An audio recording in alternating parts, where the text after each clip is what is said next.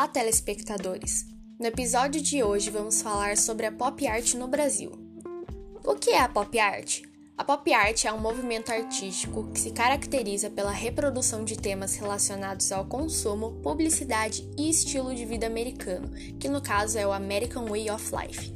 Esse é um termo em inglês que significa arte popular e surgiu durante a década de 1950 na Inglaterra. A expressão foi criada pelo crítico Lawrence Alloway durante os encontros de um grupo de artistas intitulado Grupo Independente. Depois difundiu-se durante os anos de 1960, atingindo seu auge em Nova York. A pop art ela não deve ser considerada um fenômeno de cultura popular, apesar de estar muito interligada a ela, mas sim uma interpretação feita pelos seus artistas da cultura dita popular e de massas. Este fenômeno artístico baseou-se em grande medida na estética da cultura de massas, a mesma criticada pela escola de Frankfurt. O movimento ele influenciou grandemente o grafismo e os desenhos relacionados à moda.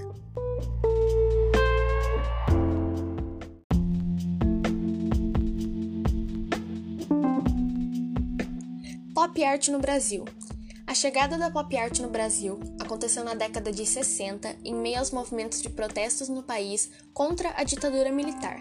A pop art ela já havia transformado o cenário da arte na Inglaterra e nos Estados Unidos.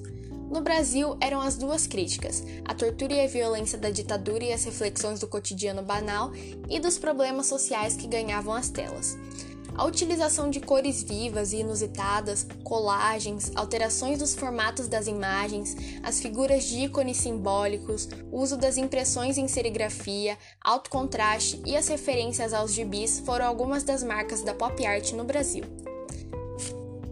As obras eram usadas como um forte instrumento de denúncia política e social, e além das telas de artistas como Antônio Dias, Rubens Gerkman e Cláudio Tosi, Outros membros da cultura nacional se apropriaram do conceito contestador da pop art no Brasil e o levaram para a música. A movimento da Tropicália também bebeu na fonte da pop art, buscando inspirações para as canções de protestos e filmes, Artistas dessa época são Caetano Veloso e Gilberto Gil, que são músicos, Glauber Rocha, que é um cineasta, Zé Celso, que é um ator, e entre outros, foram exemplos de artistas que usaram sua arte para protestar, driblando o sistema de censurar com trocadilhos, metáforas e outros recursos linguísticos.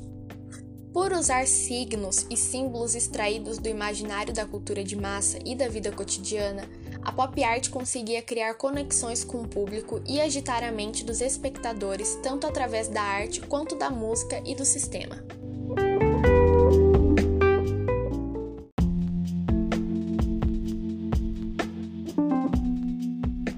Agora que já entendemos esse cenário tão efervescente da pop art no Brasil, vamos conhecer alguns dos principais artistas brasileiros desse movimento. Dentre eles temos Rubens Gerkman, Antônio Dias, Hélio Oitícica e Vic Muniz. A pop art no Brasil, ela tem um legado que chega até os dias atuais como manifestação da nossa cultura através da técnica extravagante e chamativa que desperta até os olhares mais desatentos.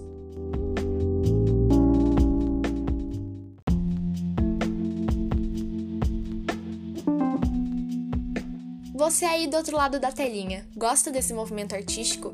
Na La Arte, uma galeria de arte online, você encontra um acervo de pop art com mais de 75 obras de artistas brasileiros e internacionais.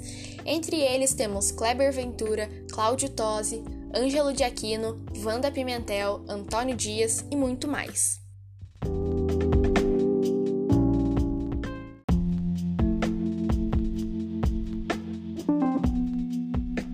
Infelizmente, o nosso episódio de hoje chegou ao fim e eu espero que vocês tenham entendido sobre esse conteúdo e que realmente tenham gostado. Mas enfim, é isso. Até uma próxima e tchau!